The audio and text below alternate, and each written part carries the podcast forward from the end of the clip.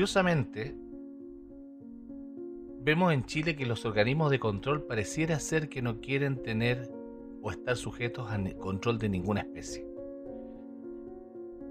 El caso más reciente del que me he podido enterar tiene relación con el informe que la Superintendencia de Educación Superior remitió a la Corte de Apelaciones de Santiago a propósito del recurso de ilegalidad que presentó contra esa institución, Universidad de la República.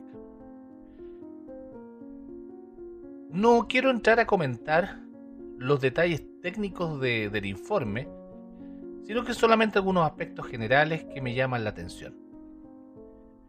Lo primero, que sea la Superintendencia de Educación Superior, organismo debutante en el sistema de educación superior, el que ante una solicitud de control de legalidad de una actuación crítica que lleva no solamente a que una universidad eh, sea gravemente sancionada, sino que más encima que se le revoque el reconocimiento oficial y que ante esa situación la Superintendencia de Educación Superior entienda que no puede ser fiscalizada por una cuestión que en principio es de interpretación y segundo de forma.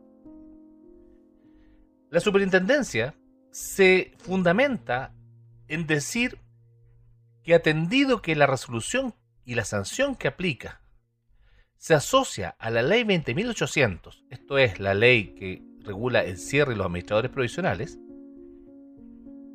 no puede la Corte ver ni controlar la legalidad de ese acto, toda vez que el artículo 51 de la ley 21.091, que es la que regula el reclamo de ilegalidad, se encuentra eh, incorporado en una ley distinta y que, de acuerdo al análisis sistemático que la superintendencia hace, eh, no cubriría para nada las resoluciones que emanan de los actos que la misma superintendencia puede realizar a propósito de la ley 20.800. La cuestión curiosa es que dentro de los fundamentos que plantea, sostiene que efectivamente el artículo 59 de la ley 21.091 contempla que de acuerdo al procedimiento de la ley 21.091 se pueden aplicar dos sanciones que están incorporadas en la 20.800, como es el plan de recuperación y la designación de un administrador provisional. Y es que la primera medida, el plan de recuperación, fue la sanción que aplicó la Superintendencia de la Universidad de la República. Entonces resulta curioso, primero, que intente eludir el control.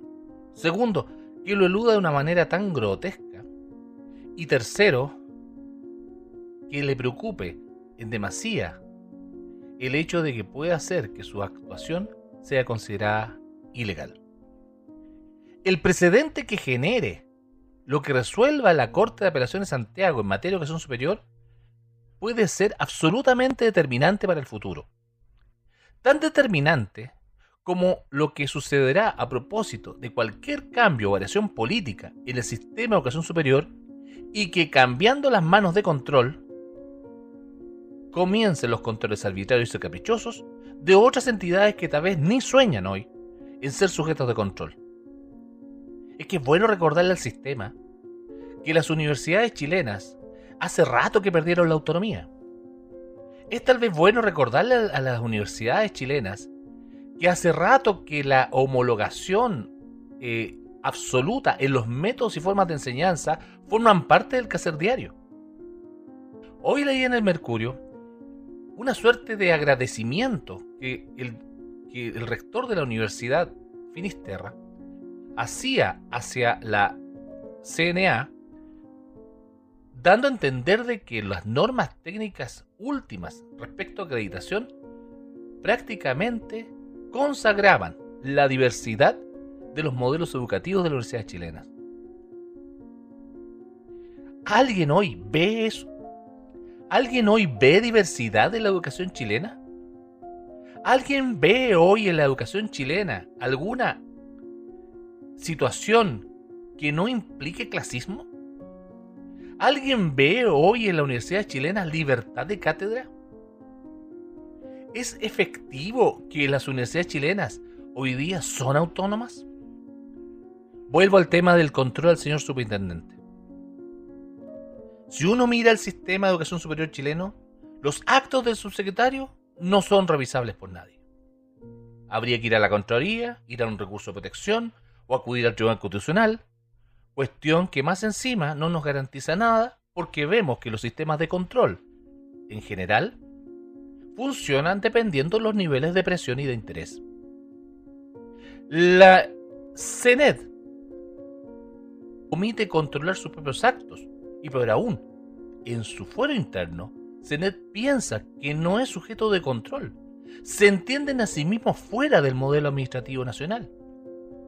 Y ahora, como guinda de la torta, el señor superintendente le pide a la Corte de Apelaciones de Santiago que sus actos no son revisables porque aplicó una ley y no otra, en un ejercicio de interpretación que no deja de ser peligroso, toda vez que justamente el señor superintendente es el intérprete administrativo de la legislación de educación superior en Chile.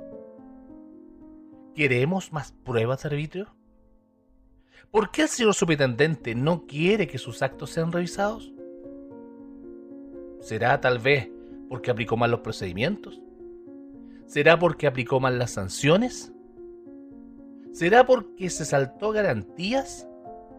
¿Será tal vez porque finalmente jamás tipificó las faltas que le adjudicó a Universidad de la República? Eso y todo y mucho más. Es que al final la ansiedad se comió al organismo de control.